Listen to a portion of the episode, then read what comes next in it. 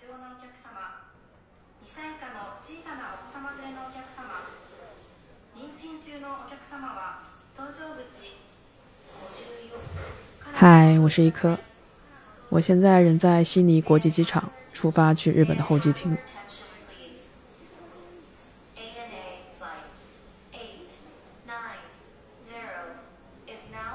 今年五月临时起意，想给自己一个假期， 于是就在网上订了票，来了场说走就走的旅行。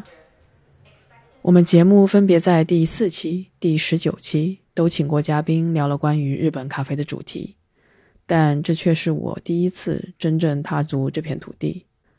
社交媒体上五彩斑斓的照片、视频让我对这个国家充满了幻想，这种既熟悉又陌生的感受。拉高了我的期待，这些幻想的场景能否对应现实？本期的声游日本咖啡馆之东京篇，咱们试试用耳朵喝咖啡。走了。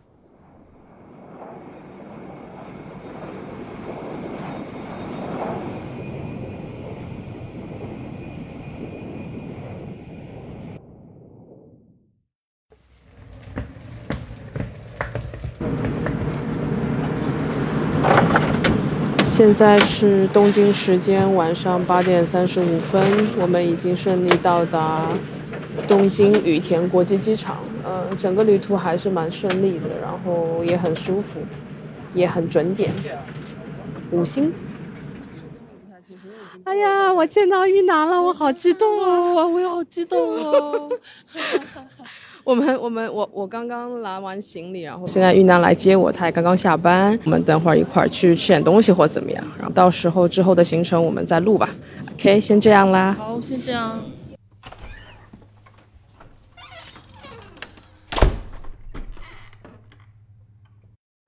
昨天晚上入住酒店，check in，所有的程序都完了之后，已经是十一点多了。那这次入住的酒店选择在赤坂。为什么选择赤坂呢？我记得当初出发来日本之前，听了小宇宙的一档节目，那档节目是 Top of Japan，它其中有一期讲你的下次日本旅行会选择酒店还是民宿，嗯，然后大家在选择酒店的时候，有位主持人就选择了赤坂，嗯，首先赤坂它是一个使馆区，所以相对来说比较安全。再加上，呃，昨晚一路从地铁口出来到酒店的路程里，附近也有很多的便利店啊、居酒屋啊，所有的生活设施也都很齐全，而且很安静。它可能不像年轻人会去的那些涩谷、新宿的那些地带那么的繁忙，所以，嗯，住下的感觉还是很清静，生活各方面又能够补给。今天白天的行程。主要会安排去吉祥寺，因为临出发前刚好买到了吉普力公园的门票。啊，那如果喜欢宫崎骏的朋友，应该对吉普力公园很熟悉了。然后今天呢，我们就打算去吉祥寺逛一天，晚上回来呢，我们有一场特别的安排。这次来日本的目的，除了想去看看大家都推荐的那些名店以外呢，也想看看有没有一些可能旅客们不熟悉。但是其实他们的咖啡是非常棒的，这样的一些宝藏咖啡馆。好，那我们就出发吧。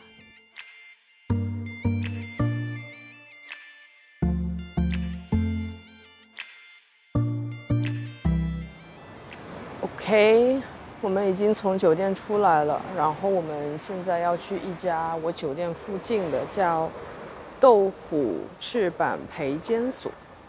谷歌的评分在四点六，嗯，看一下图片，大概是以，嗯，这算是什么风格呢？有点深烘的这样的风格。整个店铺的设计从照片上看还是有点意思的。十点开门，现在是九点二十，我们先去吃个早饭。酒店附近找到了一家吃荞麦面的，然后进去。嗦了一碗面。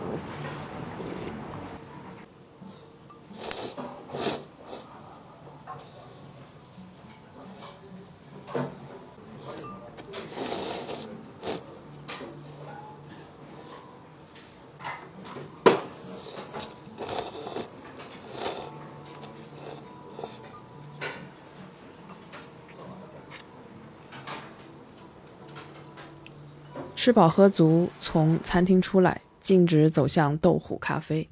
还未走到门口，店内传出的烘烤咖啡豆的响声及四处飘散的香气，激起了我的咖啡瘾。我加快了脚步。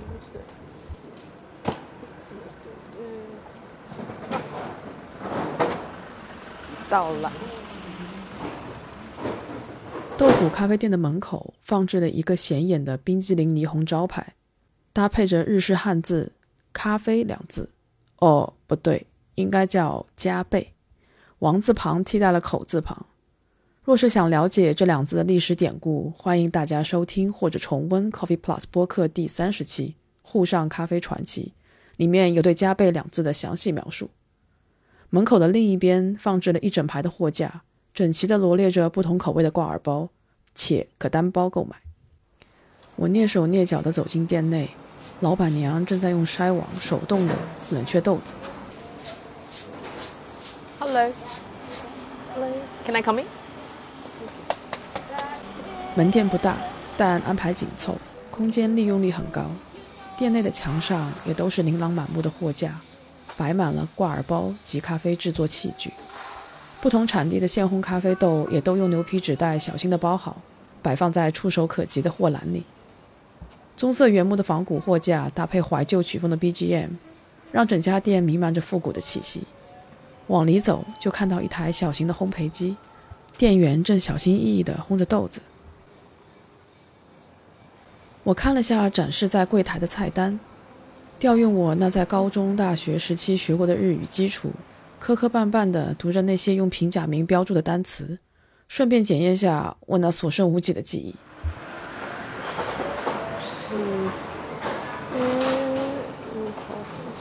，special coffee。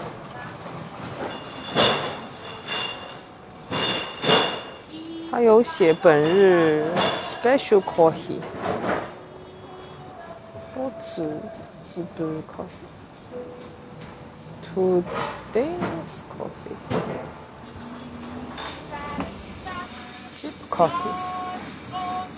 Uh, drip coffee is uh, one regular. Regular. Thank you. Cash or card? Card is okay. Cash? Cash or Uh, card? Trust card. Card. Okay. Uh, this one's okay. Okay. Oh.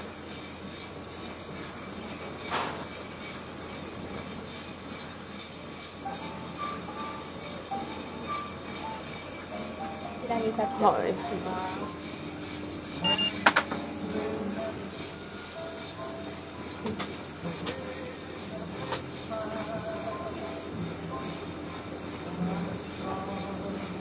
thank you. 点了一杯他们的 drip coffee，看看是不是跟它的包装一样平平无奇。哦。果然是深烘的味儿，但是还蛮干净的哎，嗯，香料生可可的味儿，嗯，好提神啊！早上一杯，两百多烟，那人民币是多少钱？啊，反正还 OK 吧。嗯，好啦，我们要赶路去吉祥寺了。来日本旅游，现金还是需要准备的。在东京这样的大都市，信用卡的普及率很高，但在小城市，很多商家还是习惯于现金交易。特别推荐大家用一个叫苏卡的支付方式，也叫西瓜卡。在地的交通、便利店、药妆店等支付用西瓜卡非常方便，直接添加在苹果钱包里即可，充值就可使用。去吉祥寺需要乘坐 JR 中央线，因为跟总武线共用一条车道，所以很容易搞混而坐错线。这次去吉祥寺的地铁上，因为错过了中途转线的车站，导致多花了二十分钟再坐回来。所以选择地铁出行旅游，真的要看清楚标识。顺带一提，东京的公共交通系统非常复杂，光是地铁的运营就有好几家公司分管着，包含 JR 线。东京 Metro 地铁、私营地铁，收费标准也不尽相同。我这次充值的西瓜卡是个明智的选择，出入刷卡，随刷随走，省了不少时间，而且不只限于地铁，公交也可使用。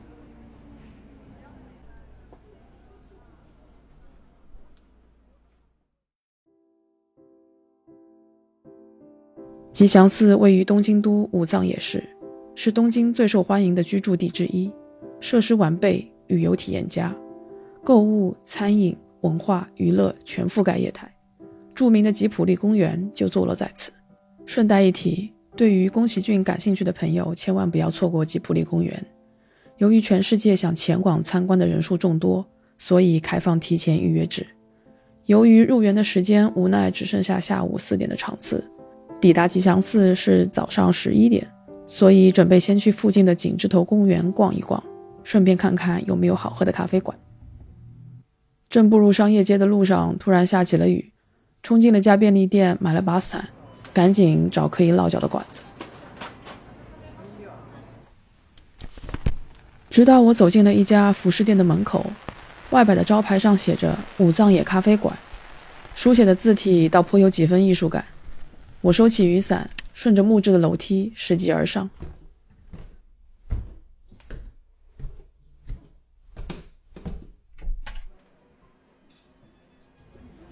刚推门进去，就传出了爵士轻音乐的响声。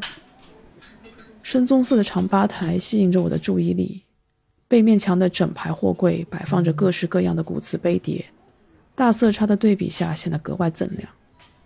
这些古瓷杯碟的造型及烧制图案都颇具特色，特地查了下，是日本大仓桃园的出品，精致之余还有几分大气。抵达的当天恰逢是周末，下午时段估计也是店家最忙碌的时候，客人就餐完的杯碟、餐盘都丢在长吧台的一角。目测整个店面的空间虽不大。但座位的设计也相当紧凑，坐满的话估计也能塞个三十人。偌大个店铺就只有两个小哥在工作，一个负责冲咖啡，一个负责打下手招呼客人。人一多就显得忙乱起来。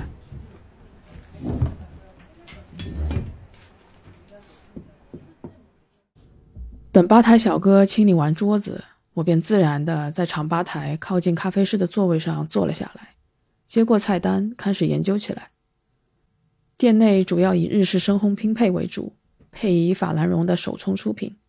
看着玻璃罐里油亮油亮的豆子，我一边非常想试试，一边又担心会不会太苦。最后点了一杯店内的招牌手冲拼配，还外加了一个奶球。店内的限量手做布丁已售罄，点了水果奶油海绵蛋糕来搭配。原本想象着这样的店怎么着都该是爷爷辈儿，至少也该是叔叔辈儿来负责冲煮咖啡，却不怎想是个戴着口罩、稍显腼腆的小哥哥，拿着个充满沸水的大钢壶在那里摆弄着。冲咖啡的水得先用一个大钢壶放在灶台上先煮开，再倒入手冲壶中。目测了下，那个大钢壶能盛放五升的水。小哥哥倒水的时候，手臂上的青筋都凸了起来。油亮油亮的咖啡豆放入特制的磨豆机中，型号嘛，待考古。紧接着就是用极细的水柱，透过法兰绒滤网与咖啡粉亲密接触，咖啡液缓缓流入容器中。整套动作专注且控制，我一边看着它冲，一边不自觉的也在调整我自己的呼吸。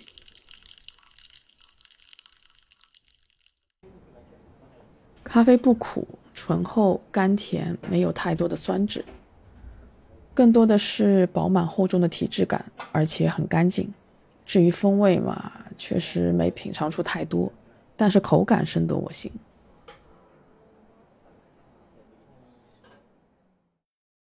没有哪个雨天能跟咖啡更搭了。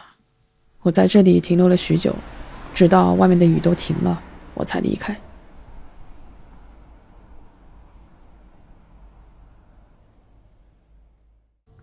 还记得今天一早我们提起今晚的那个特别安排吗？其实临出发前我就联系了艾琳，作为我们 Coffee Plus 播客第四期的嘉宾，艾琳毫不吝啬地跟我们分享了她眼中的日本咖啡文化。当我得知她需要前往日本出差的时候，我就想，如果能在日本面基，那可就太好了。结果想什么来什么，艾琳的签证也同时下发，我们就这样在东京相聚了。相聚的第一天可不是闲话拉家常，而是直接约上了东京 Leaves Coffee 的主理人石井先生，做了个小小的采访。也要特别感谢艾琳，为这次的采访从中引荐沟通，才使得约访能顺利进行。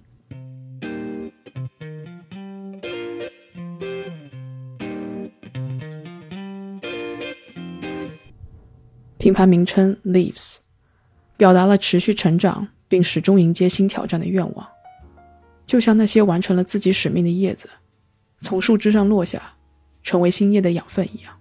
作为 Leaves Coffee 的老板，石井原是一名生于东京江东区深川的前职业拳击手。自少年起，他就涉猎餐饮业，拥有超过二十年的职业生涯，经历了许多餐厅管理、经营和咨询工作。二零一零年，一位熟人赠送的咖啡礼物为他开启了新的世界。他于二零一六年开设了 Leaves Coffee Apartment，也就是位于台东区的第一家窗口店。二零一九年一月，他开始以 Roasters 的名义进行烘焙。目前，他们使用两台生产烘焙的机器，分别是 Prepare UG 十五和 Gison W 六 A。无论是咖啡师还是烘焙师，他都是自学成才。建立了自己的风格。在第一年的烘焙比赛中，他在 JRC 日本烘焙比赛中在东京地区排名第一，在全国排名第三。为了集中精力经营烘焙和门店业务，烘焙工坊每周只在周六、周日和周一开放。通过最大程度发挥原材料的潜力，他们旨在创造一种在酸度和甜度之间保持愉悦平衡的清新饮品。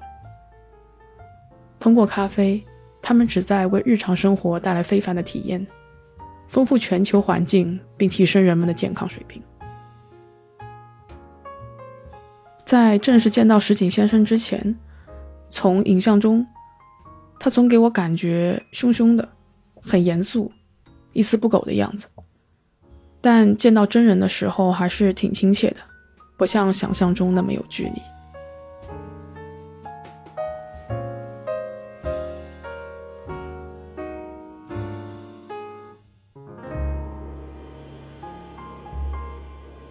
Here we go，呃，我现在人在东京，现在坐在我旁边的是艾琳，坐在我对面的是 Leaves Coffee 的主理人伊势一桑。啊，我们今天很荣幸能够请到伊势一桑，然后也很感谢艾琳能够百忙之中抽出时间来作为我们的翻译。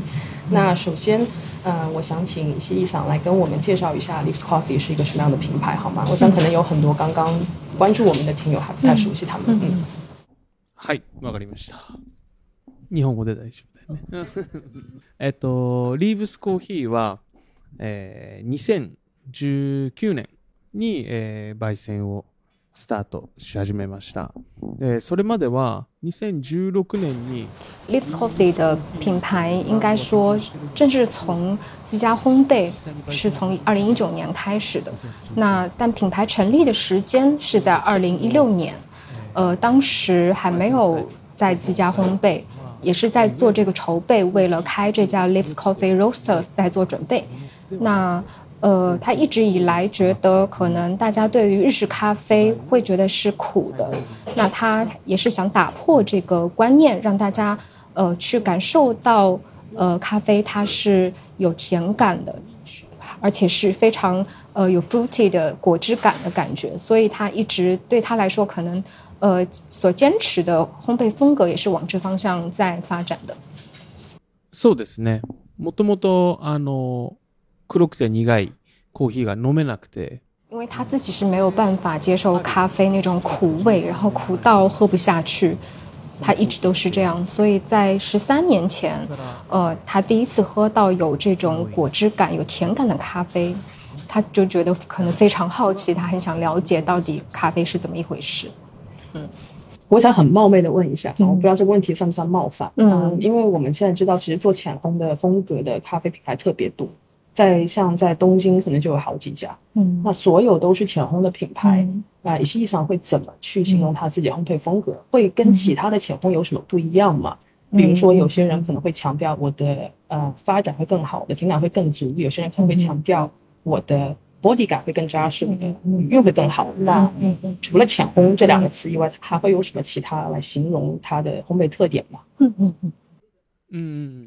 えっと、一番大切にしてるのは、まずは素材選びですね。嗯，他觉得就挑生豆这件事情对他来说是非常重视的。豆子不好，你再去用一些冲煮技巧去表现它这个豆子是很难的。所以， 他可能在前置的这个生豆的挑选上面，他是非常注重。可能如果要说整个流程里面，他最看重的地方可能是生豆的品质。そそこからそのいい素材。呃，他觉得他想表现的这个烘焙的风格来说，他还是把甜感跟这个平衡感是放第一位的。呃，可能再说的重一点的话，除了甜感跟平衡感之外，出来一些 呃这种风味很特殊的风味，他就啊那是很 lucky 的事情，所以他不强求后面，他比较强求这个平衡感跟甜感。クリーンな部分。嗯，我其实在网上看过一则视频，其实视频里面其实有介绍伊西桑他的一些平生的一些经历，以及他为什么会从事他这个项工作。嗯，那在我了解，在青少年时期，他其实是一个拳手，算是一个半职业的拳手吧。 嗯，之后因为一些意外的事故，然后他就停止了他的运动员的生涯，然后转行做了咖啡。嗯，我想请问他，作为拳手这一段经历，跟他之后选择咖啡这些职业，带给他什么样的关联和影响吗？あります。うん、やっぱりボクシングをやってる時は、プロボクサーの時は、やっぱりこう世界で一番になりたかったので。 因为拳击手他是高中时期的一个非常，对于他人生来说就是非常拼搏的一段时期，因为他觉得要想做的话就做第一，而且他想世界第一的这种目标。十九岁的时候手受伤之后，等于说他这个梦想是完全被破碎掉了。那之后。还有什么东西能够激起他这样的一个对人生的热忱？他觉得应该就是咖啡，所以对他来说，做咖啡只是换了一个跑道而已。那他要做的也是一样，就是要要么不做，要做就做第一。这个这个心态是一直存在的。那他是什么时候喜欢上咖啡的呢？嗯，对我也很好奇。あの直接は実は全然つながってなくて、ボクシングやりながら。 飲食店で働いてたので，做咖啡这一行业可能没有跟直接做这个拳击的这个行业去衔接上啊，不是说我不干这一行马上跳入咖啡行业，而是呃在打工的时候，就是当然也是学生时期大家都在打工嘛，所以他在那种餐饮店打工的时候就会。 很憧憬，说我以后也想开一家店，但是具体开什么是没有任何概念的，那只能就是先学习，学学着学着，他可能会摸索到一条适合自己的路吧。那就刚好也是在他刚刚有说十三年前，呃，转换跑道的事情，那就是在十三年前，他喝到了别人给他的一个礼物，就是。呃，他现在才知道那叫埃塞的日晒，以前是不知道的，就根本拿到咖啡豆都觉得哦咖啡，但是当他喝完之后就觉得哇塞，这咖啡就是跟他颠覆他以前的想象，就为什么完全不一样，所以这是一个。对，所以这样讲，大佬跟我们其实也没有什么区别。对，我们就十个人有九个人对咖啡是因为 埃塞，对，他也是因为埃塞。OK OK，耶。他说他说 Colo u b a b a l e t 就是他说一下子就被那个心夺走了那种感觉。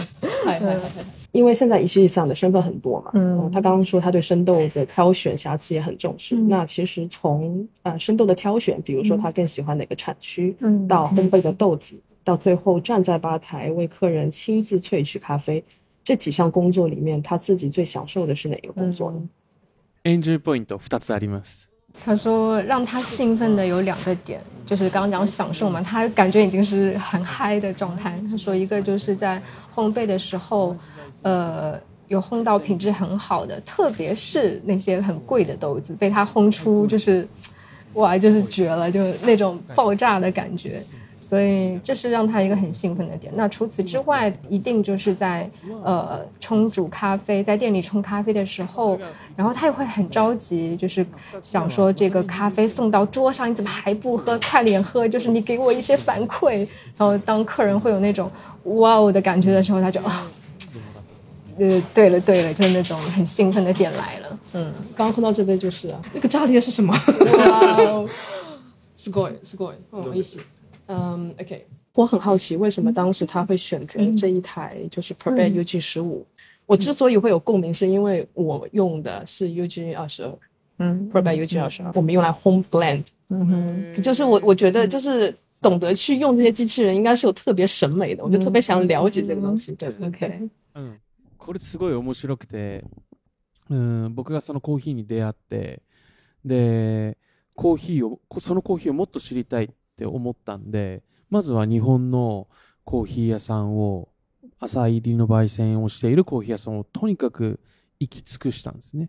呃，那自己不会嘛，就是不懂烘焙，然后当然也要去开一下眼界嘛，就全世界跑，包括呃北欧啊、欧洲啊、美国全跑遍了，然后去喝当时可能呃还挺有名的那些咖啡店，然后喝下来，他大概脑子里列举了有五家，就是他觉得就是这五家是对他来说是留下非常深刻印象的，然后他就按着这五家的店去找他们用的什么烘焙机去查，结果发现全部都是 U G 十五或者 U G 二十二，嗯。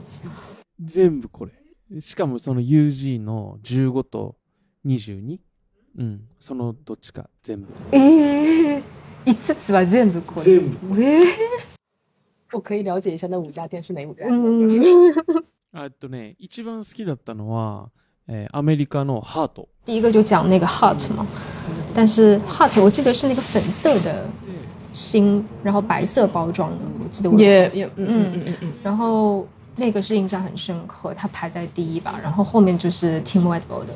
嗯， 但是 Hot 他说当时 Hot 他用的 U G 现在才改成 Lorraine 的。嗯，啊，那个德国的 Bonanza 啊，Bonanza Bonanza Bonanza，I like them too。嗯，我也很喜欢 Bonanza。Yes。嗯，过去太久了嘛，然后他一下子就是想起来，可能现在是两家，可能之后还会补吧。那我想问，这台呃 g i s o n 是是六公斤吗？我记得好像是它这台是六公斤。它现在目前是用于烘什么样的咖啡？嗯。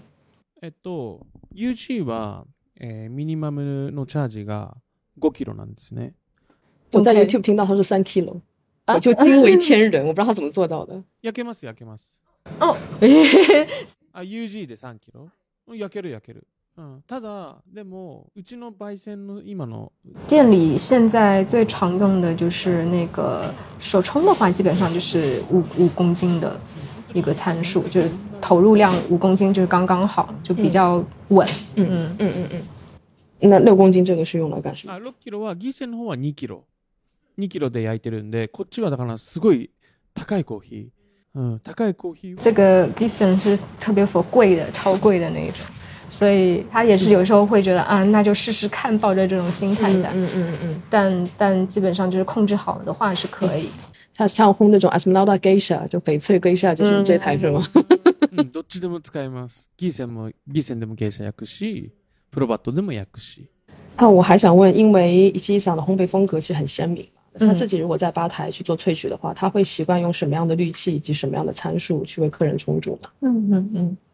うん。フィルターは、フィルターは、えっ、ー、と、産業産業とカフェック産業産業のアバカフィルターっていう、あれ。嗯，这个滤纸，它就是他说是没有任何纸味的，然后冲煮的话就不会受到这种影响，是他最最爱的一个，最常用的。所以他常用这个滤纸，它也是偏这种快冲的那种方式嘛。 嗯，还是他是走那种就破布着那种撕流法那种撕粉慢慢脆那种方式，对，嗯嗯，どっちかっていうと限界まで細かくする。它是细冲的，但是它的细冲说到可能非常极限的那一种，然后用快速冲煮的方式去去搅拌的感觉。 所以他也是 V 六零的忠实的爱好者。嗯，それ聞いたとやっぱ V6 嗯，ですね。嗯， 到时候如果有机会，请伊西桑再去上海跟李正见一下，哦两位应该有很多话可以聊。对，哦あの上海いる子、あの今今今年の中国バリスタチャンピオンになってる人は、あの V6 の大ファン、まあ V6 しか使ってない感じで。うん。なるほど。ぜひ、ぜひ。面白い。うん。如果像我们呃有很多的普通的爱好者，嗯可能还没有那么好的技术，那我今天买一包 Leaves Coffee 的咖啡回咖啡豆回家，嗯嗯我要怎么冲可以把它冲的相对好喝呢？有什么 tips 可以分享？嗯，OK，アドバイス。あ、もうすごい簡単で、うーん、コーヒー1に対して、あ、えー1対16レシオは、うん、160のレシオなんで、 就是他讲很简单，就我很意外，他说不管你去怎么分比例，它的核心就是一比十六这个参数是不变的。然后你根据你的拿到豆子的这个量，比如说我是十五克的话，十五乘以十六，哎是多少？突然自己数学不会。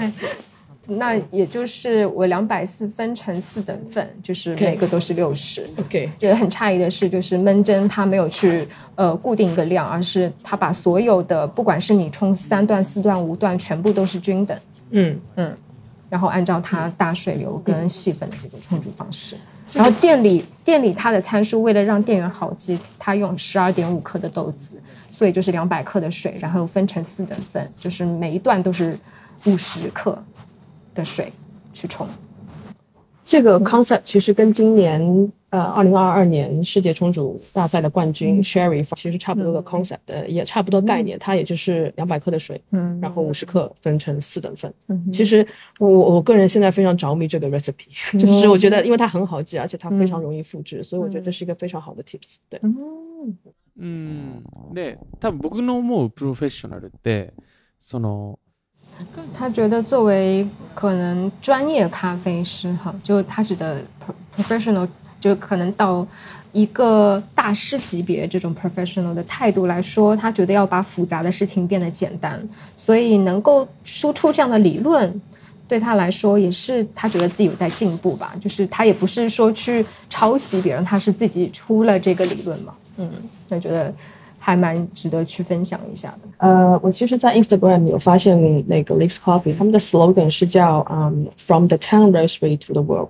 嗯所以我看到这句话的时候，我的第一个反应就是，哇，这是一个多么有野心的品牌！我就想问伊西桑，其实当初在做 Leaves Coffee 这个品牌的时候，嗯就有一个很清晰的目标，我要做到世界第一嘛。うん。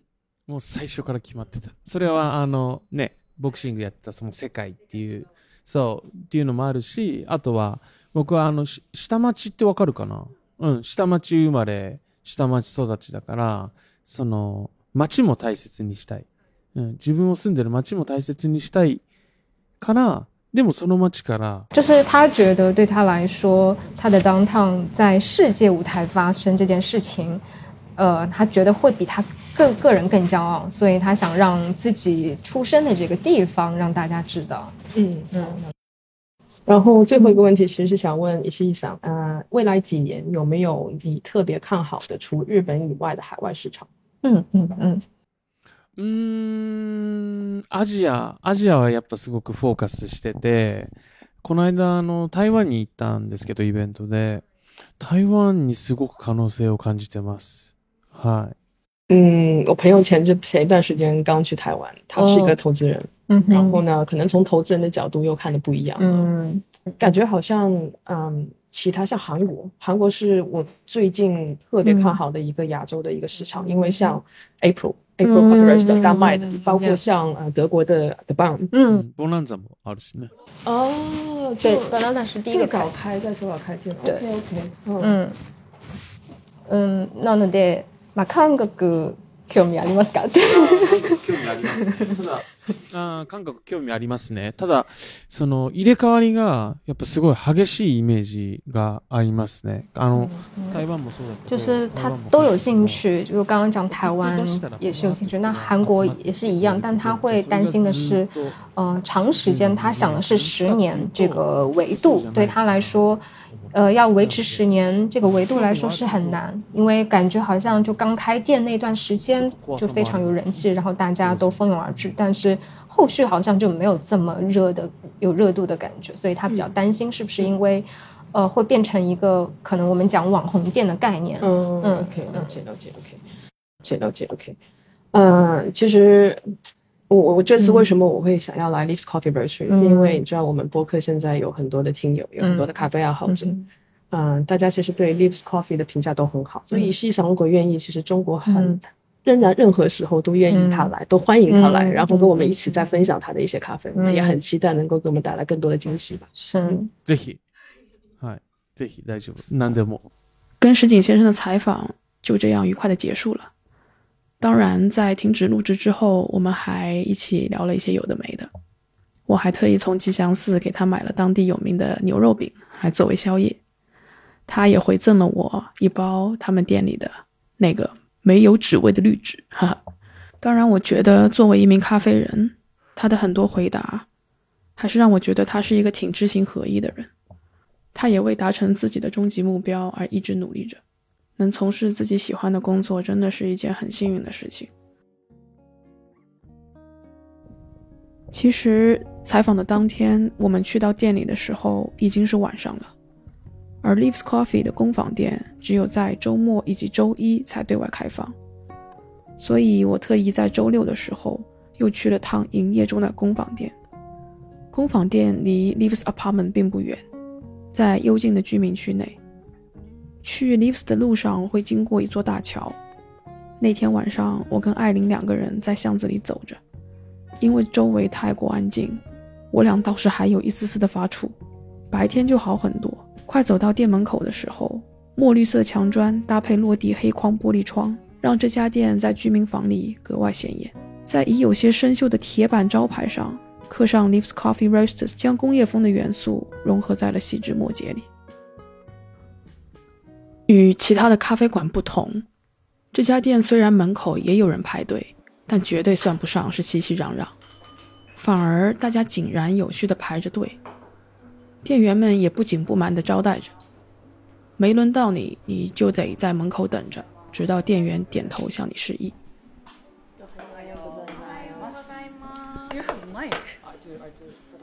Oh. 店员小姐姐 Miho 桑之前也在墨尔本精品咖啡馆学习工作，回来东京后加入了 Leaves。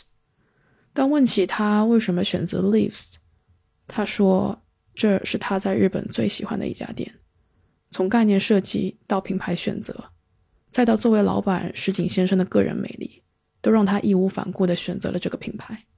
从他细致清晰的推荐中看得出，他对服务这块拿捏的恰到好处。So we have um, milk beverages and the four sections depend on which one you want to go for um, i can recommend you something. Okay. Yeah. 1250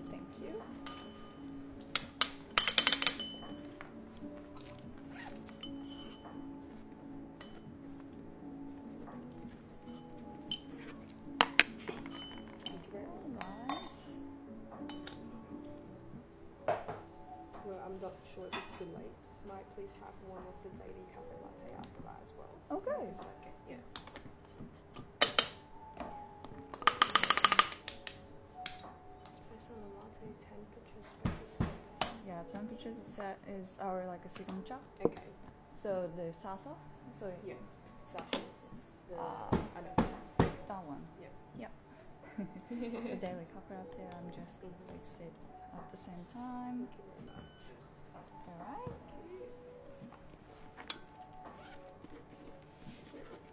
All right. Take a seat. And don't forget your mic. 我点了一杯哥伦比亚杜博尼的水洗龟下，又追加了一杯选用危地马拉因赫特庄园的帕卡马拉水洗奶咖。到店的顾客们自觉地降低分贝，轻声交谈。咖啡师们穿着白大褂，像极了问诊的医师。吧台的配置除了熟悉的 E.K、迪廷，还配了一台 Lagoon P 一百。咖啡机则是选用了辣妈 PB 双头。店内的空间分为三个区域：吧台区、烘焙区、客座区，结构清晰，布局合理。所有的座位都是靠窗摆放，一条长凳从店面的里头一直延伸到门口。座位前摆放着小小的茶几凳，用来放杯子。所有的顾客都是面朝吧台的方向而坐，能看到出品的完整过程。So start from lemongrass, bergamot. Mm, it has very like umami. 这杯哥伦比亚喝起来确实有如卡片上介绍的那样，有鲜味，平衡感也不错。柠檬草夹杂佛手柑的香气，就是很干净。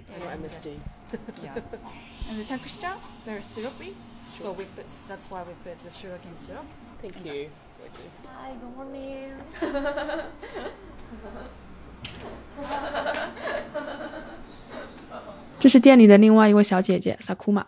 利落的刘海短发，深棕的发色，搭配同色系的木质大方块耳环，稳重中又带着一丝俏皮。他的笑声实在太魔性了。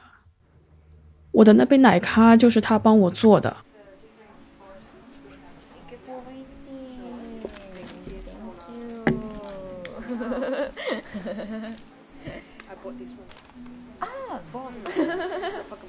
Yes, very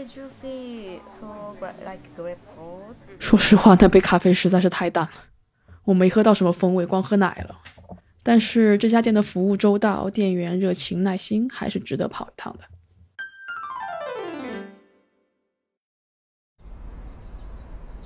这是我抵达东京的第二天，虽然没有做攻略，但今天要去的几家店可是一早就纳入了我的收藏页面，等待着打卡兑现。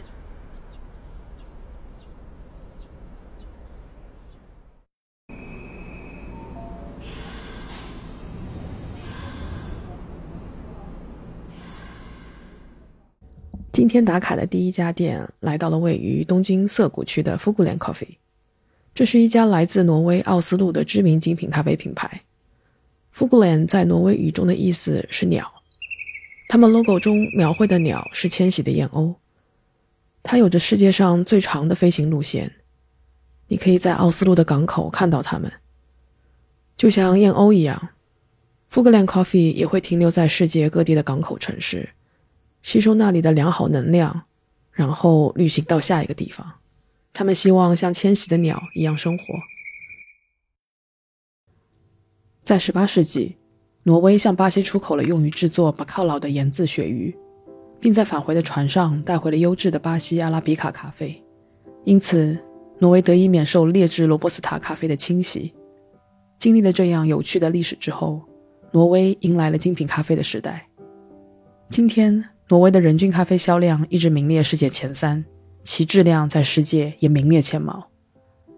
两千年，挪威的罗伯特·托雷森赢得了世界首届世界咖啡师大赛的冠军。两千零四年，Tim Wonderboy 成为第二位赢得世界冠军的挪威人。在美国开始兴起第三波精品文化的时候，奥斯陆的咖啡文化也在迅速发展。富格兰的历史始于1963年，在奥斯陆。第一个富古伦原本是一个叫做咖啡富古伦的小咖啡馆，之后加入了斯堪的纳维亚复古设计和鸡尾酒酒吧的概念。富古伦一直以自己的方式与时俱进，提升了奥斯陆的咖啡标准。白天咖啡馆主要提供咖啡，晚上概念变为鸡尾酒酒吧。店内的装饰是百分之一百的挪威复古设计。富古伦的一个理念是向世界介绍挪威设计的历史。这个历史在其他北欧国家一直被隐藏起来。两千一二年，迁徙的鸟在东京落地，开设了在涩谷的首家海外店。二零一八年九月，在日本开设了第二家店 Fugulan Asakusa，也就是东京最受欢迎的旅游景点之一的浅草寺附近。传统的日本文化在浅草仍旧活跃，虽然还保留着五六十年代的建筑。但近年来也作为新老交融的新传播基地获得了显著的发展。复古脸 Oslo 和复古脸 Tokyo 一样，复古脸 Oslo 的原始味道也在前槽表达出来，让顾客能够感受到一种已经存在了很长时间的怀旧气氛。这家店真的好人气啊！还没到店门口，门口的外摆就坐满了人。哦，算是一个比较复古的装修吧，嗯，然后整一个氛围感营造的很棒。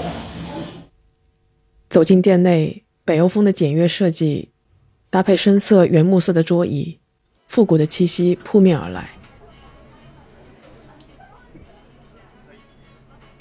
虽然店铺的面积不大，但空间利用率很高，有沙发、有货架、有吧台、有圆桌，还有外摆座椅，满足了不同人群的社交需求。圆桌上的那一盏吊灯是我最喜欢的设计，哪怕是在嘈杂的环境里，圆桌顶上的那一盏吊灯仍守护着一方静谧的空间。店内的咖啡师也能用简单的英语交流。虽然不流利，但他们却很努力的与客人沟通。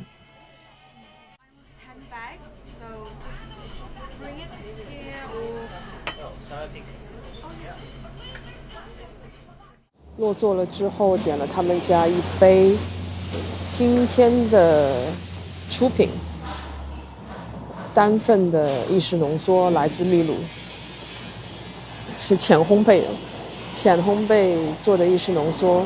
他们同时用这款豆子出品他们的奶咖，嗯，喝了意式感觉哇，真的好干净啊，好干净，是我喜欢的意式的风格，呃，整个风味在你的口腔里延展开，嗯，没有很多的负担，尽管可能牺牲了一点啊醇厚度和最后的一些尾韵，但是整体的咖啡在你的口腔里，啊，怎么说呢？风味的展开，但又消顺即逝啊，就感觉好像一杯喝完还要再接着喝一杯的感觉。还点了他们一杯来自肯尼亚的 Bomula Matunda 的一支啊低滤咖啡，风格还是一样，嗯，也是非常的干净干净的浅烘焙。倒出来在杯子里的时候，靠近它，整个香气的呈现，除了典型的莓果调性以外，还多了一些红色的花香，非常适口，喝起来没有任何的负担。嗯，我觉得这家店的平衡感做得很好，咖啡的酸质以及它的甜感，刚好在一个区中的中间值，不会让你觉得更酸一些，或者是更甜一些。嗯，或许很多。我们喝到的肯尼亚，大家都会期待一个非常活泼、优质的、明亮的酸质，但是这里的肯尼亚，他们的烘焙的处理就比较低调啊，我非常喜欢。然后喝完了以后，就买了他们家那一包 Bomula Matunda 啊，然后回去冲冲看，看看能不能跟店里一样。除了咖啡之外，这家店搭配的经典可颂羊角包，是我吃过的可颂里造型最像羊角的。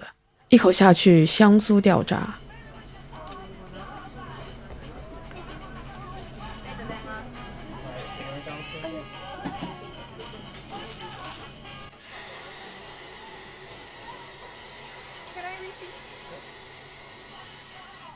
再搭配一杯肯尼亚低滤，这才是开启一天暴走模式的正确打开方式吧。吃饱喝足后，我们就加紧赶往下一站了。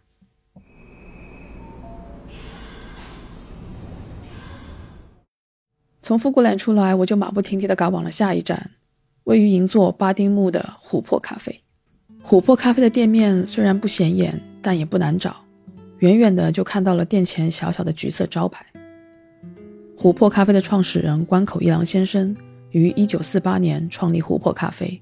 至今已走过七十五个年头，招牌上写着 “Coffee Only”，店内没有茶点或其他饮品，咖啡职人们只专注冲泡各种咖啡。自家烘焙的咖啡一律现点现磨，并且只用手冲。关口先生认为咖啡就该有琥珀般的清澈透色，因此将店名取为法文的“琥珀”。推开略微悬挂着铃铛的木门，店员闻声过来招呼。狭小的走道堆着许许多多的麻布袋，装的应该都是应季的咖啡生豆。店内则弥漫着咖啡的香气。右手边有个小房间，里头是烘豆机，据说是关口老先生与咖啡机厂商共同研发的。除此之外，店内所使用的咖啡手冲壶也是老先生亲手设计，而冲咖啡时所用的法兰绒滤网则是亲手缝制。一侧墙上挂着关口老先生接受各大媒体访问的报道。作为影响日本咖啡文化举足轻重的人物，老先生在2018年仙逝前仍会到店坐镇，人送外号“咖啡之神”。目前店内的日常经营由他的侄子，也就是仙人店长林布二彦接手。我去的时候正好就是林布先生招待的。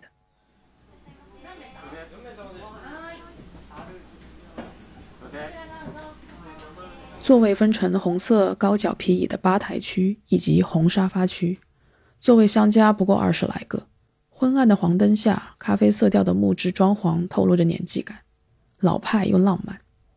吧台这盏灯极有味道，上面还有琥珀咖啡的拼贴名字。小小的空间里至少就有五位店员，包含了店长林布尔彦，他们都会简单的英文，即使不会日文也可以沟通。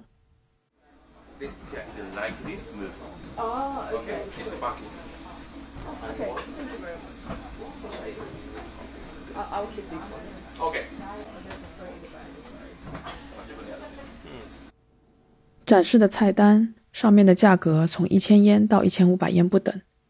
点了一杯五号的咖啡欧蕾，也就是白咖啡。Yes, can I have this one, please? カフェオレ、ホット、ホットで OK？ホットだけ。うん、はい、五番です。あったかいので。咖啡清香适口，但对于我这种对醇厚度有要求的人来说，确实寡淡了些。紧接着就点了他家的招牌琥珀女王。 琥珀女王的出品有特制的高脚杯盛装。乍看像香槟杯，定睛再看，要比香槟杯小两号尺寸的感觉。我坐在吧台的位置，看着整杯饮品的出品过程。师傅先将手冲的热咖啡放入雪克壶中，接着打开老旧的冰箱，将雪克壶放在冰柜里的冰块上冰镇。这过程需不停地翻动，待咖啡冷却后，装入高脚香槟杯里，最后再淋上一层特别的炼乳。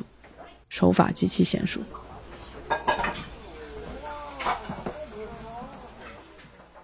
出品之时，师傅再三强调不能搅拌，要直接喝。小嘬一口，原本我预想该是有些微苦的前调，结果出乎意料的是一个清爽的咖啡基底，用了他家的自家拼配的豆子。Uh, this is a house brand. It's the made from house brand, the five kind mix. I'm not able to know who, what are they or not. There's five kind mix. This is a house brand. This is Colombia, uh, Tanzania, Kenya, Brazil, Ethiopia. 来自肯尼亚、埃塞俄比亚、坦桑尼亚、哥伦比亚和巴西。清爽的微酸果香搭配上白色的奶香炼乳，意外的顺口，确实是一杯非常优秀的饮品。如果说最有记忆点的，应该就是吧台后方满满的咖啡豆罐子与咖啡杯。柜子前方的黄色小冰箱，四边的漆都已经脱落了，妥妥的老物件了。冰箱里储存着一整块的冰，冰面上早已残留了雪克壶的造型凹槽，可想而知这杯饮品有多声名远扬。咖啡的冲煮基底由林布先生单独完成。他专注的微表情，嘴角时不时的抽动，那个画面一直印刻在我的脑海里。一把壶，一只滤网，一口锅，这就是全部的工具。没有秤，没有计时器，单凭对咖啡的了解，对于每一个阶段咖啡粉膨胀的状态来控制水流，通过粉与水的充分接触来判断何时节流。没有需测量的萃取率，没有掐表的萃取时长，一切都靠一双肉眼，真是应了那句话：他的眼睛就是尺。看得见的功夫尚且如此，那那些看不见的功夫呢？在那个瞬间，仿佛有点日本咖啡职人的味道了。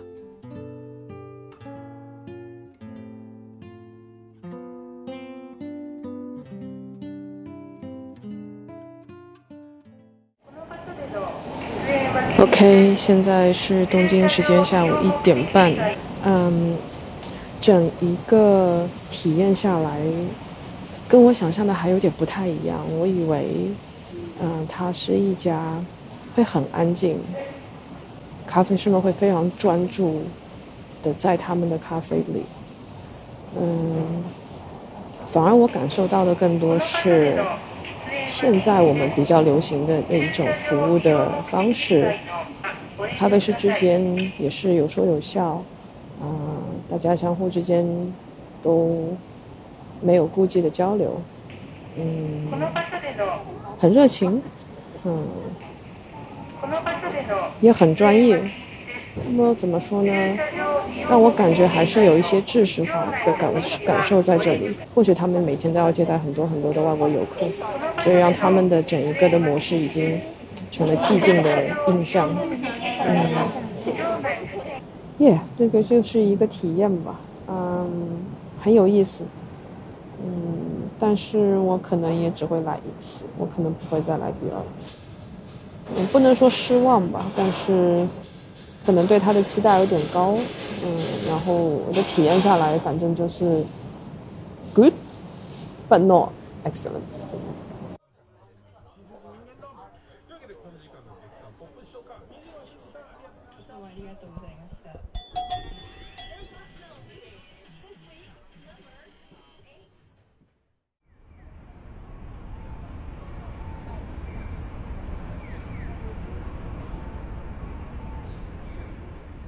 今天行程的第三家店，我来到了 Glitch Coffee。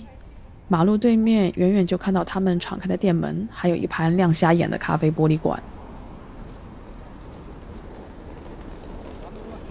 几个韩国小哥拖着行李箱就来了。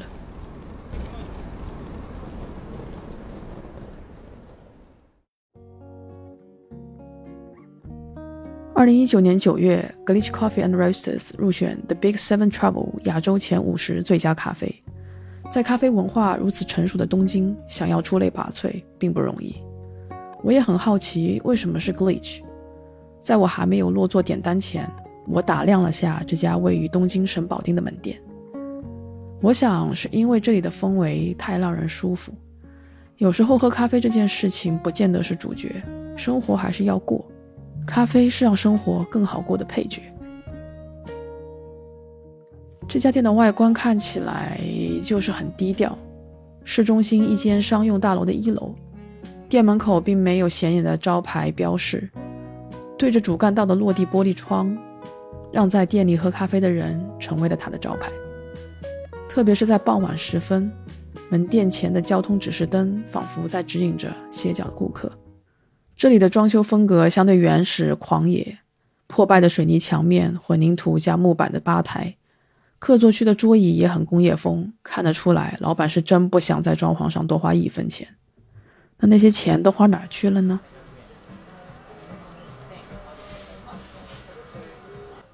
走进店内，朋克的背景音乐搭配统一着装的咖啡师们，从头到脚的一身利落黑，透露着几分职人的气息。店里的豆子琳琅满目，日常出品都会提供十支以上的选择。外带可供选择的咖啡豆更是摆满了整个货架。虽然用玻璃罐装确实美观，但大太阳的夏天直接暴晒真的 OK 吗？前脚刚想说钱都花哪儿了，后脚就看着菜单上的价格，明白为啥不想花钱装修了。Glitch 是我在整趟日本行程里唯二拥有最多咖啡选择的门店，而且但凡是热议度高的豆子，基本上都能在店里看到。瑰夏 C O E 都已是标配，还有一些特殊豆种、特殊处理法都可在店内一供尝试。老板买豆子是真不手软啊！当然，羊毛还是得从羊身上刮。店内一杯手冲咖啡的价格取决于生豆，所以店员一般会建议先选豆。普通的豆子大概在五百元左右，而一些稀有的豆子会在推荐单上写着 “hard to find” 这样的字样。这些咖啡基本上都会在一千烟以上。我不想喝太贵的豆子，又不想喝太无聊的，选了半天，选了一款墨西哥 COE 二十二名的豆子。选它主要是因为这两年喝墨西哥喝的太少了。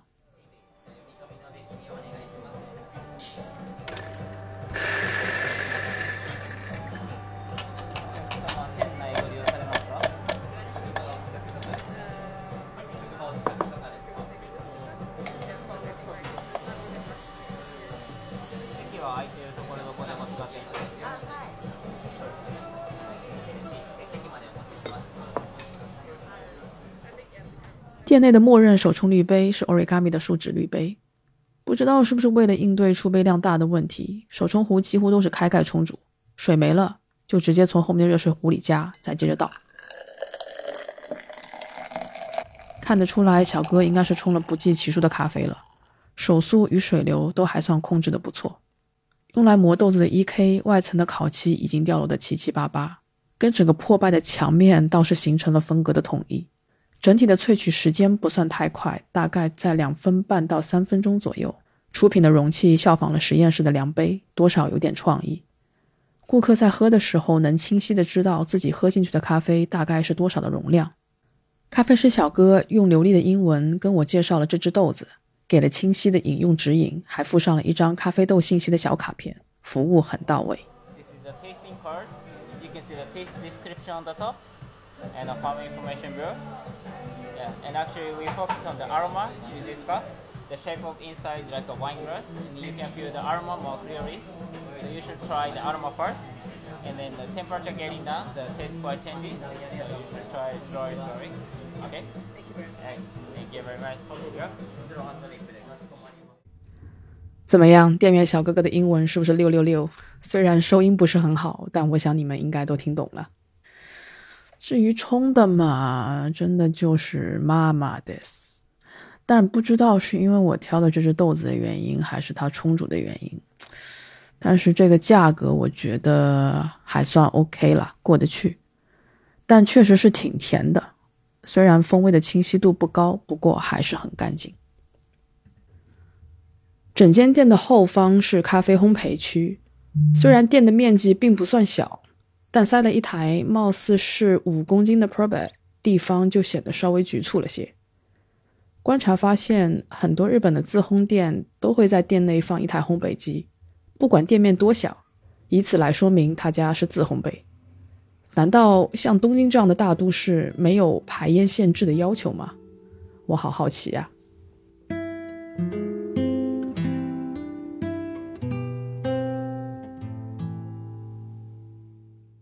今天的最后一站，我们来到了 Coffee 马梅亚。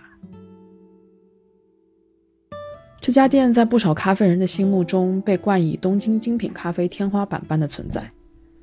马梅亚在东京共有两家店，一家位于表参道的 Coffee 马梅亚，一家位于河东区青城白河的 Coffee 马梅亚卡凯鲁。顺带一提，青城白河是东京著名的文艺区，蓝瓶咖啡在日本的第一家店也选择在此落脚。马梅亚的创始人是业内鼎鼎有名的咖啡师国有荣一，他除了是位咖啡师，也可以说是一位料理创作家。每间他经营的咖啡店都是以嗜好品研究所为概念而开设。据说在表参道的马梅亚先前叫 Omotesando Coffee，因建筑物老旧被政府规定需要拆除而歇业。过了约莫一年后，才重新以 Coffee 马梅亚再次隆重登场。表参道的门梅鸭无需预约，但要排队，先到先得，且店内不设任何座位。卡克鲁则需提前预约，店内提供座位，一对一服务。正如品牌名所预示的那样，Coffee 马梅鸭实际上并不是一间咖啡店，而是名副其实的咖啡豆专门店。其实有不少的咖啡馆喜欢用“妈美”为自己的品牌命名，比如瑞士的“”。冲绳的 “mame pole pole”，日语的解释中，“mame” 就是豆子的意思。马梅鸭的概念兴起，似乎与日本的茶道不无关系。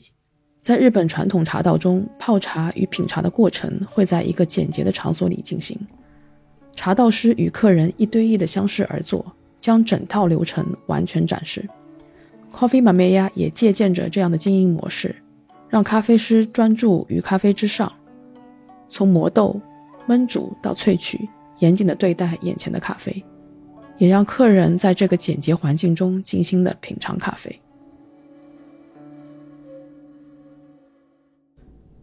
我差不多排了一个小时的队才走进店内，因店内也采用定制服务，所以队的流动特别慢，还是宜早不宜晚。走进店内，装修与灯光的布置达成了无言的统一。人少时确实是有静谧的气氛，让人不自觉地想点上一炷香。咖啡师身后的货架整齐地罗列着用定制的包装布袋展示的咖啡豆，每包一百克。这个有名的布袋设计商，我也去查了一下，来自于有名的设计公司 Edding Post。简约的 slogan “Design for Hope”，直击人心。虽然马梅亚提供了相对安静的体验空间，但由于表参道的门店柜台非常小，且同时可服务三位客人，所以当三位咖啡师同时与三位顾客攀谈，也确实很难安静了。感觉原本想传达的理念似乎变得有点形式化的刻意了。来到 Coffee 板妹鸭，每位咖啡师利用一流的冲泡技术与知识，这里就像是让他们将过往经验极致展现的舞台，因为只有来这儿，才能感受到非日常的手冲咖啡体验。轮到我的时候，刚好是位年轻的咖啡师。交谈之下，才发现这位小哥之前也在澳洲学习精品咖啡，之后回到了日本，加入了马面亚，所以整个交谈过程非常顺利。Uh, in the Brighton. Brighton. You know Garden Bill Station? Close to the Brighton Beach. Oh, Brighton Beach. Yeah. Okay. Uh, so not in the beach side, more like in uh, So it's not the Melbourne CBD or Uh, not CBD. Yeah. Okay. So yeah.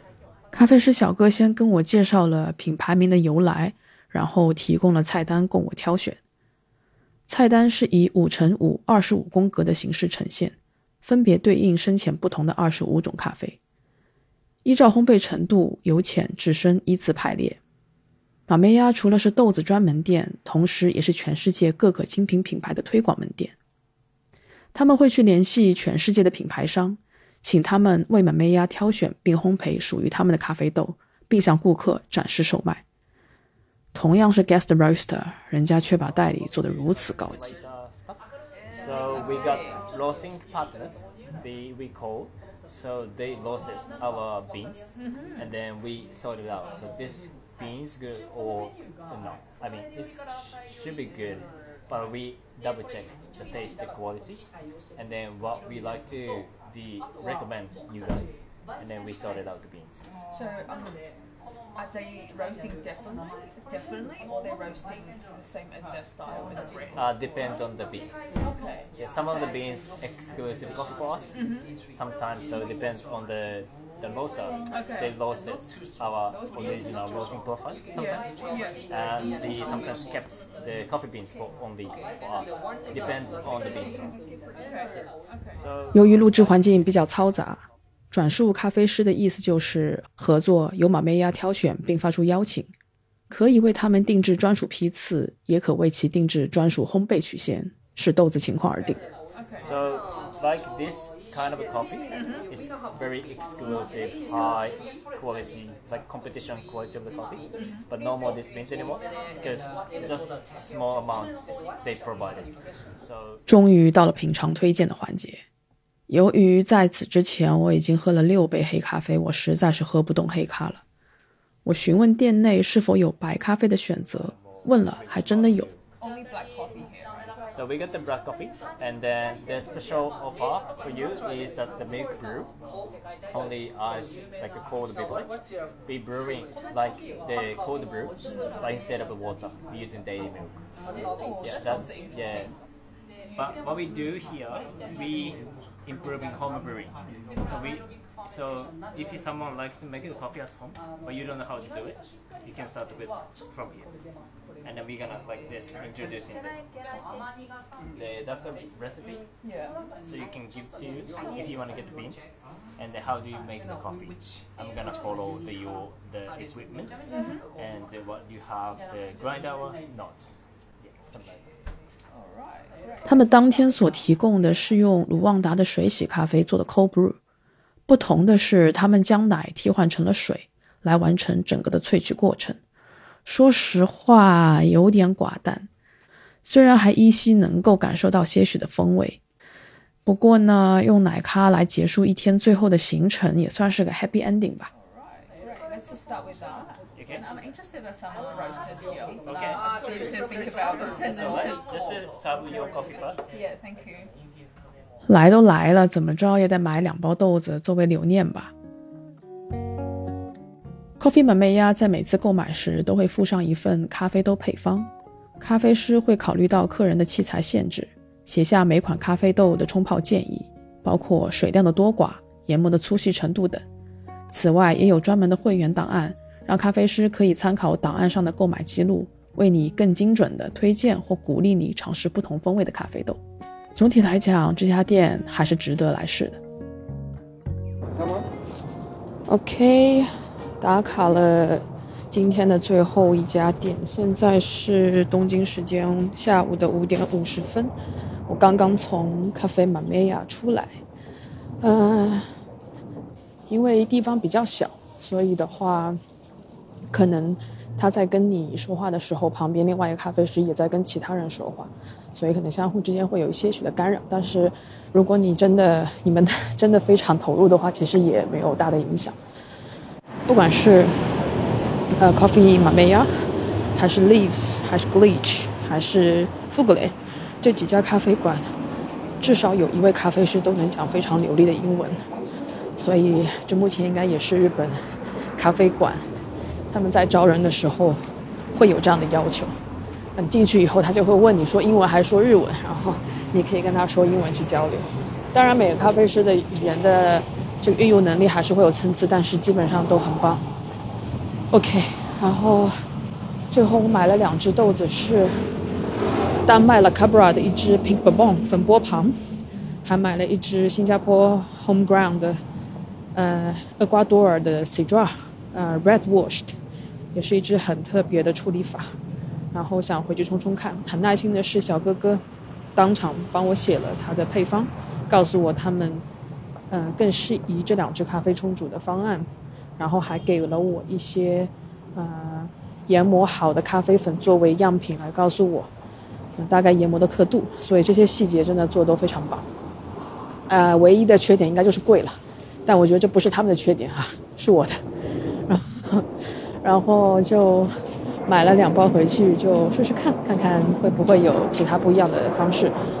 我比较意外是，他建议我用 Kalita 的那一支，呃，最经典款的三孔的，呃，Kalita Wave，对，它有它有几款嘛，它有一个呃不锈钢的版本，它也有一个铜制的版本，那一个他比较推荐，啊、他会觉得甜感会更好一些，而且更呃 smooth 一些。好了，今天就是这样，我要去吃晚饭了，咱们明天见。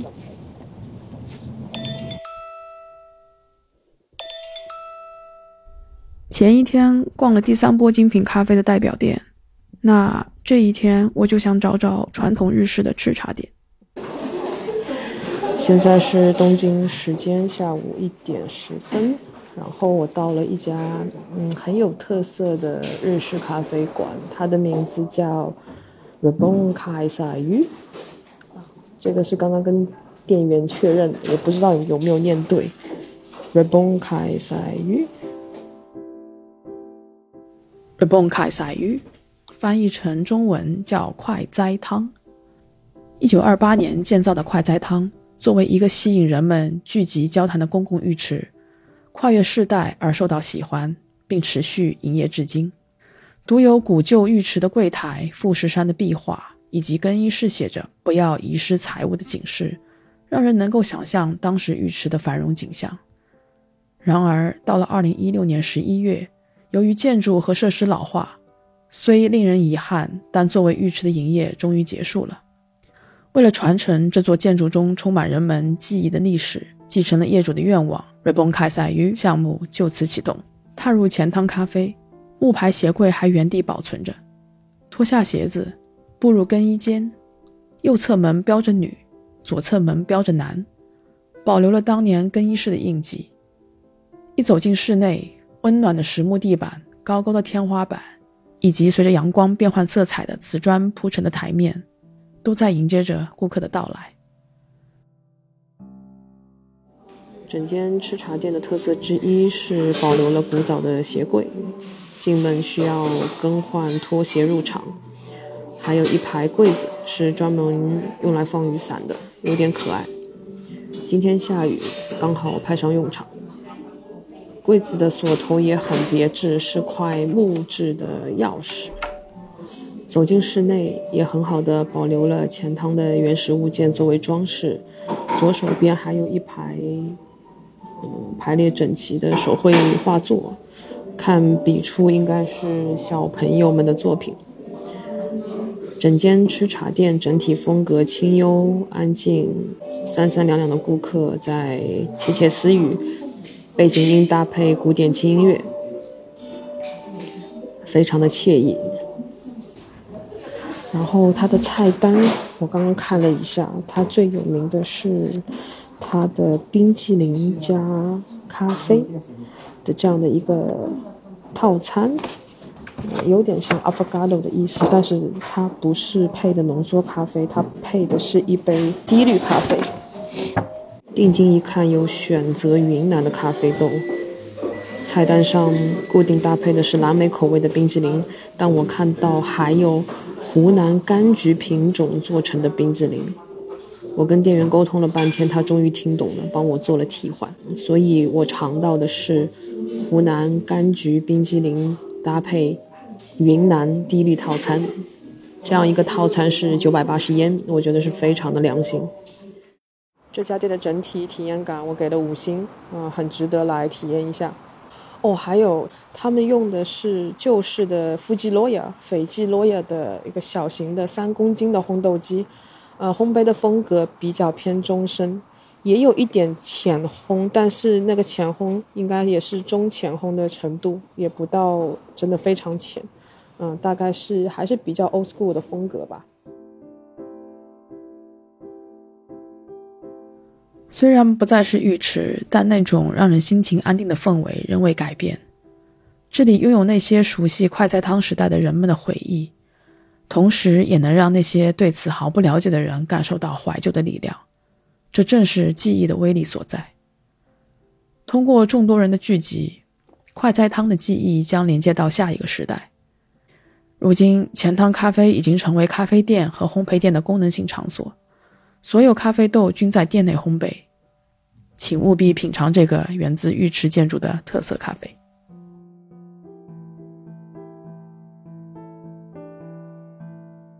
刚刚在钱汤咖啡的时候，跟店员小哥哥聊得很开心。小哥哥很健谈，也很友好。小哥哥的名字叫 Shaw，S H A U，Shaw，OK。我用我残破的日文跟他磕巴的英文聊得很开心，还相互关注了 ins。然后接下去我就去他推荐的 Coffee Rights。啊，这家店离钱汤咖啡大概二十分钟左右的地铁车程，要转一个线。Coffee Rights 在居民区的巷子里，不算难找。门面不大，但是是两层小楼。一楼是点单加制作区，就餐区在二楼。大部分来这家店的是本地人。啊，门店的装修也是现代摩登的 ins 风，可能整栋楼比较旧吧，我稍微感觉到排水的时候有点气味。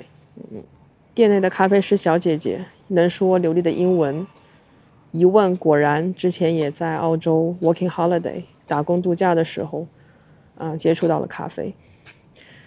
澳洲的精品咖啡真是帮全世界输送了人才。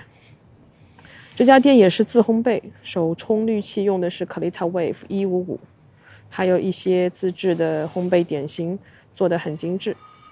点了一杯店员喜欢的埃塞手冲日晒，咖啡的醇厚度与甜感都展现的不错。惊喜倒是没有，中规中矩吧，六百烟一杯，还可以了。现在是东京时间下午四点十五分。从 Coffee Rice 出来，步行六分钟左右，有一家隐秘的好店，叫 Kabuki 无木。无是草字头一个繁体的虚无的无，木就是木头的木。Kabuki 无木，据说这也是创立这家店的老板的名字。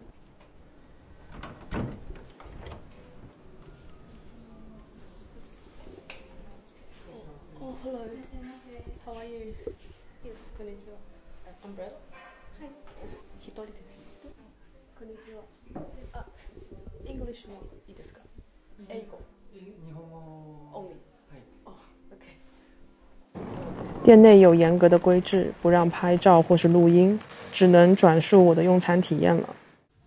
进入店内，分为上下两层，一楼是柜台，二楼是用餐区。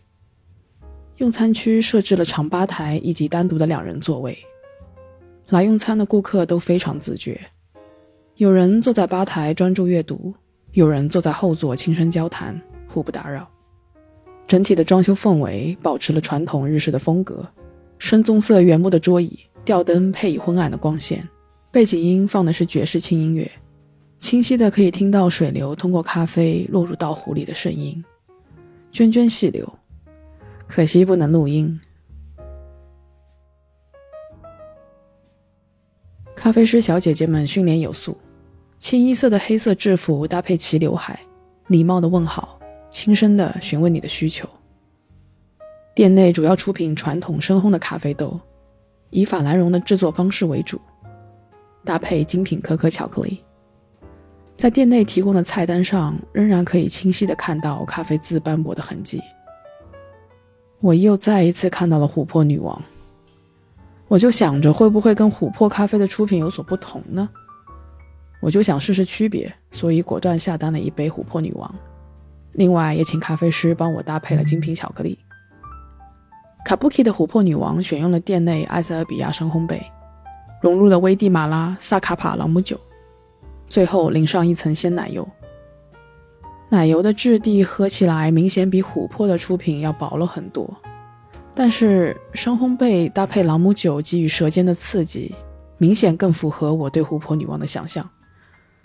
该怎么形容呢？嗯，我觉得琥珀咖啡的琥珀女王是登基前的女王，卡布奇的琥珀女王是登基后的女王。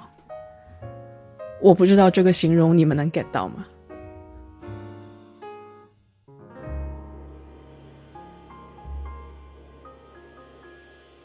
卡布奇确实带给我很多的惊喜，在我此趟东京漫游的行程里，哪怕是整个日本的行程，都是当之无愧的宝藏咖啡馆 Number One。从氛围的打造、产品的选择、服务的态度，哪怕是店员统一的仪表仪容，让我从日籍的咖啡书里一下子跃进了现实，真的很棒，推荐推荐。这就是此次我在东京漫游咖啡馆之不完全记录了，当然也有遗憾了。之前出现在我们播客的人气吃茶店茶厅鱼档、星巴克周目黑甄选工坊店，这次因为大排长龙而不得不放弃。但是留点遗憾也挺好的，这样我才会更加期待下次的旅行。生活在东京这样一座国际大都市，咖啡确实给了在这里打拼的人们一个可以喘口气的补给站，当然酒也是。每一个我亲身体验过的品牌都有它自己独特的气质，每一个主理人都很清楚的知道自己想要的是什么，想表达给消费者的又是什么。他们对待这份职业的热情、创新、严谨、坚持，也让作为从业者的我重新感受到了热爱的力量。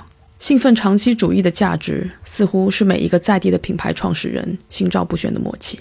当然，以一个咖啡烘焙师的身份，能尝试那么多不同烘焙风格的咖啡。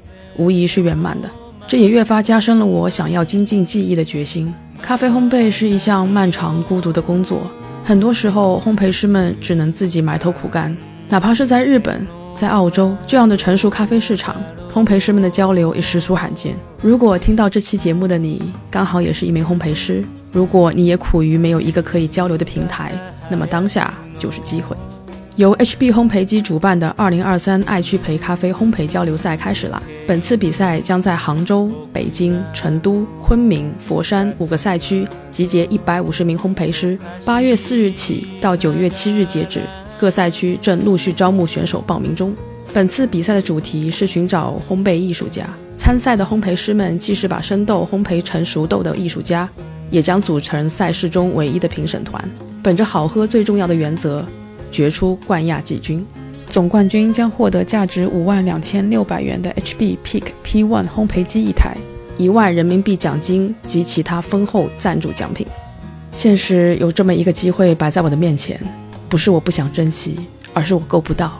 很多时候，比赛不是目的，交流经验、切磋技艺、找到志同道合的伙伴，才是走向人生巅峰的硬道理。说不定你人生最大的财富就在这场比赛里。真心希望有心、有力、有热忱、有行动力的锅炉工们，不要让机会白白溜走了。